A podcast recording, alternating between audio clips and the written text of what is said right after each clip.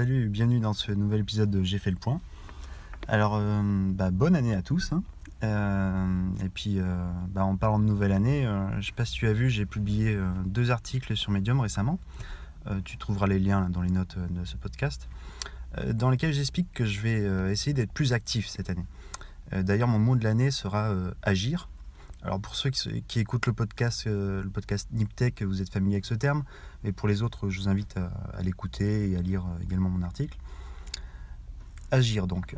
Euh, c'est pas facile pour moi parce que j'ai toujours été un gros consommateur de contenu. Euh, enfin, tu vois, je lisais beaucoup de magazines avant, de livres. Euh, maintenant, je passe beaucoup de temps sur Internet. Et passer de l'autre côté de la barrière, c'est pas évident. Mais d'un côté, tu vois, ça me, pousse aussi à, un peu sortir de ma zone de confort.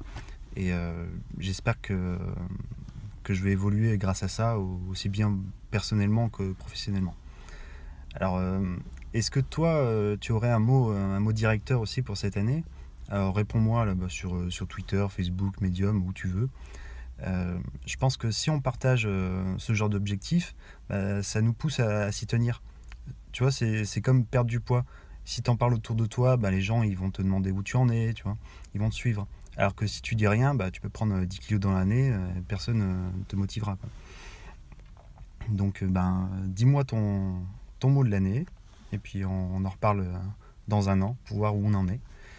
Alors, euh, et puis on va finir euh, en musique, hein, encore une fois, avec une chanson de Coldplay hein, assez connue, qui, qui pour moi est assez motivante. Donc c'est l'épisode de la motivation. Alors, je te dis à bientôt. Salut